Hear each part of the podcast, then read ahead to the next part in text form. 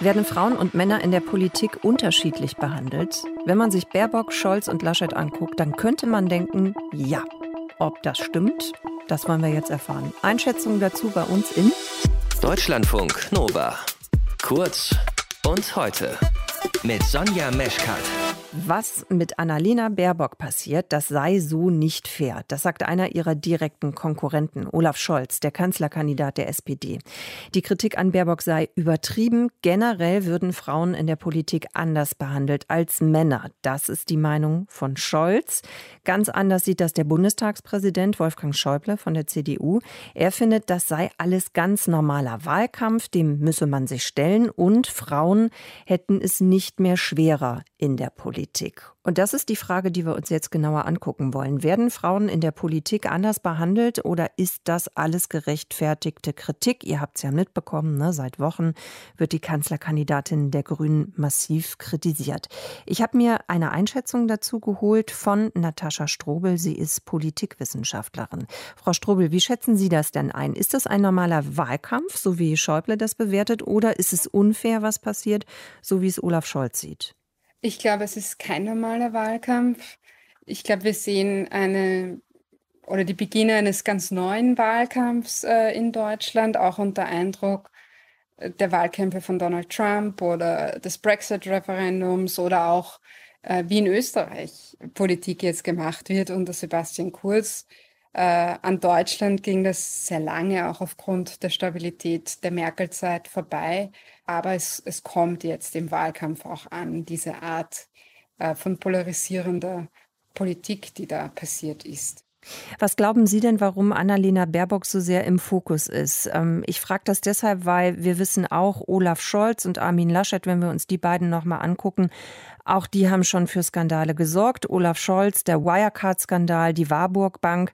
Bei Laschet war es der Maskendeal mit einer bestimmten Firma. Es waren ausgedachte Klausurnoten.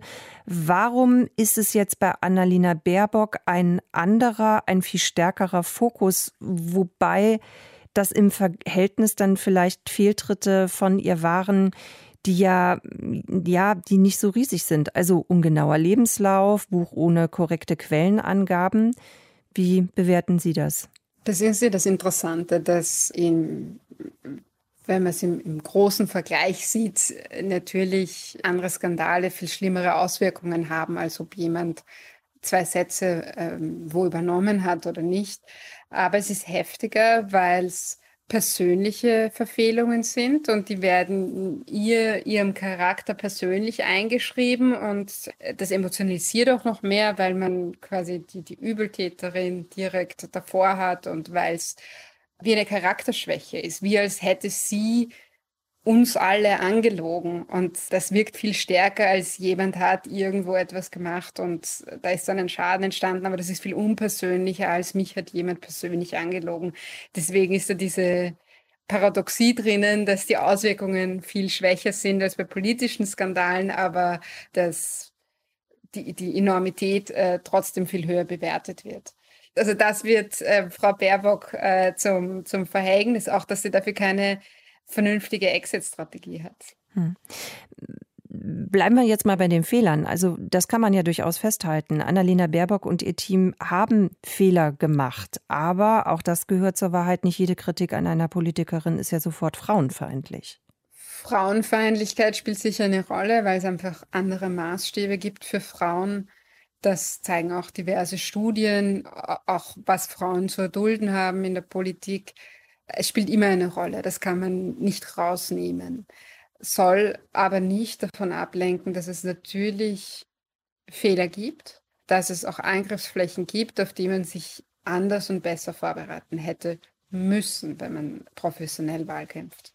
Ja, was meinen Sie damit, wenn Sie das so sagen? Also mm, ist es tatsächlich eben dann auch ein gewisses Verschulden bei den Grünen hätten Sie sich einfach viel intensiver mit dem nochmal auseinandersetzen müssen, was auf Sie zukommen würde im Wahlkampf. Wirklich alle Eventualitäten abklopfen. Haben Sie das einfach schlicht und ergreifend versäumt, weil Sie gedacht haben, so schlimm wird es nicht?